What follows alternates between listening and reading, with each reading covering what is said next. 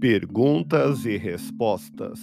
No Espiritismo existem os sacramentos? Não há cerimônia religiosa no Espiritismo.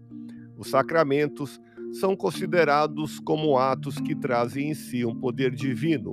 No Espiritismo, não consideramos a realidade desse poder nas formas sacramentais, por isso mesmo não temos nenhum sacramento. O Espiritismo se limita a considerar as relações dos espíritos com os homens num plano racional, porque quando queremos nos elevar, nós não temos de recorrer a amuletos, sacramentos e outras coisas semelhantes, mas sim a um esforço constante para a nossa própria reforma interior, para a nossa reformulação íntima. Dessa maneira, no tocante aos sacramentos do batismo e do casamento, por exemplo, que são os socialmente mais importantes, o Espiritismo não os adota.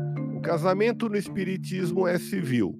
Em todas as famílias espíritas, costuma-se fazer uma prece pedindo a bênção de Deus, a bênção dos bons espíritos para aquele ser que está renascendo.